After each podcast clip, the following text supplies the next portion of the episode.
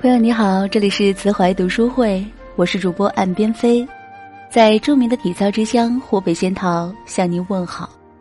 今天呢，想要和您分享的文章名字叫做《人干净，心才贵》，一起来听。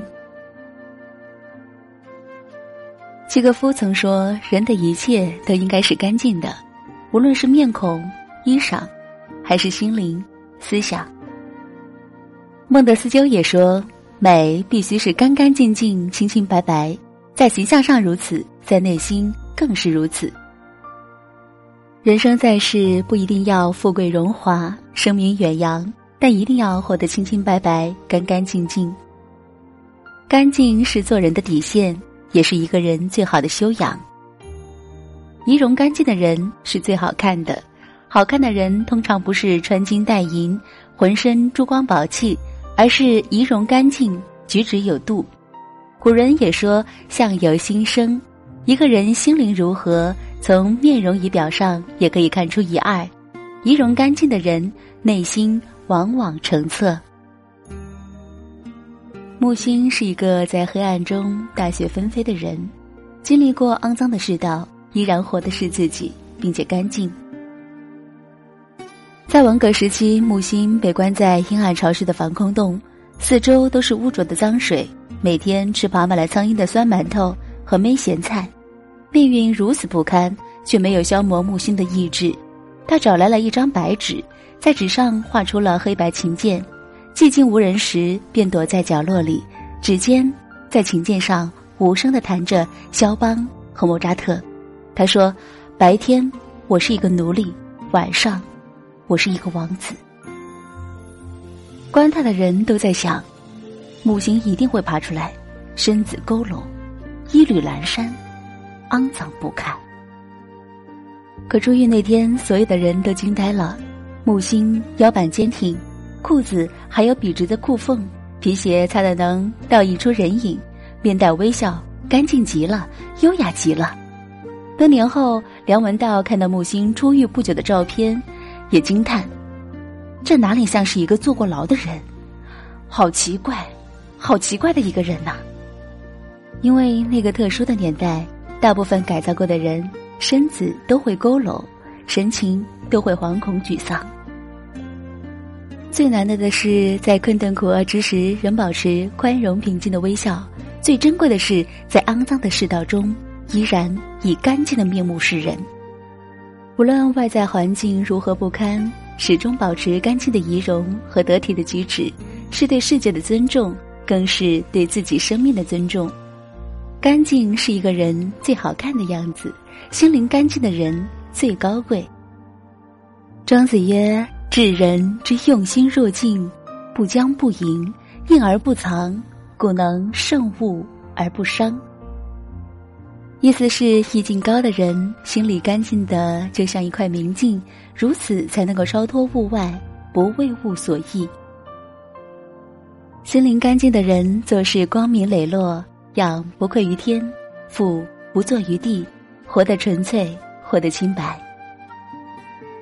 曾经看过这样一个故事：有位老和尚带着小和尚下山化缘，途中遇到一条河，河边有一个女子。想要过河，却又不敢过，急得直跺脚。老和尚慈悲心肠，便主动背着女子趟过了河，然后放下女子，与小和尚继续赶路。小和尚不禁一路嘀咕，走了二十多里路，终于忍不住了，问道：“师傅，出家人应当四大皆空，严守清规戒律。您刚才犯戒了，为何要背那女子过河？”老和尚笑了笑，说：“我将那女子背过了河，便放下了，你却放在心里想了一路。你说，到底是谁的灵台不清明？”国学大师梁漱溟说：“苦闷的来源，即在于心地不单纯。心灵干净的人，坦坦荡荡做事，不为世俗人言，自然少了庸人自扰的烦恼，活得自在。”过得心安，而人生最难得的是“心安”二字。所谓心安，就是心里没有后悔的事，没有亏心的事，没有想不开的事，不为名所累，不为利所役，清清白白做人，干干净净做事。唯有保持一颗干净的心，不眼热权势，不艳羡富贵，活得纯粹，活得清白，才能够求得一个心安。圈子干净的人最懂生活。人的一生大概会遇到两千九百二十万人，但绝大多数人不过是一面之缘，大多数只是泛泛之交。真正能够交心的，成为一生挚友的，不过寥寥数人。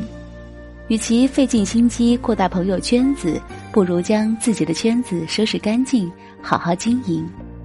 因为二三知己，远胜万千泛泛之交。凤凰卫视主持人窦文涛主持《锵锵三人行》，圆桌派广受好评，客座嘉宾都是学界、商界、演艺界的名流，他的朋友遍布天下。按理说，他可以天天沉浸其中，在觥筹交错之间左右逢源。然而，除了做节目，窦文涛几乎宅在家里，宅到什么程度呢？可以说两个星期不出门。突然要去邻居家吃个饭，都激动得脸红心跳。他真的没有朋友吗？当然不是。他说，朋友除了交情之外，还有讲究，这个很重要。所谓讲究，你可以理解成品味、才学、投缘、谈吐，它是讲究。这种感觉呢，不是交情能够代替的。所幸的是，窦文涛与挚友。都住在同一个地方，方圆几里就是他的死北京。朋友相聚也只是喝喝茶、聊聊天、读读书，即使彼此一个月不联系，心里也很踏实。奔着利益而结成的圈子，易结也易散。真正懂生活的人，圈子都是干净的。这样的圈子里有几个意气相投的朋友，没有利用。没有算计，可以卸下面具做自己，完全不用设防。人生得一二知己足矣，唯有圈子干净，生活才得安宁。一个干净的人，出淤泥而不染，看过世间的黑暗，内心依然澄澈；走过风雨坎坷，依然保持初心与善意，心无尘埃。人有静气，风度自来。从今天起。做一个干净的人，坦坦荡荡做事，清清白白做人。好了，亲爱的朋友，今天就分享到这里，欢迎您继续关注“慈怀读书会”，我是主播岸边飞。如果你喜欢这篇文章，请不要忘了在文末点亮好看和留言。今天就到这里了，感谢您的聆听，下次再见喽。刹难逃，春光过后会再回头，知心爱伴世间最难求。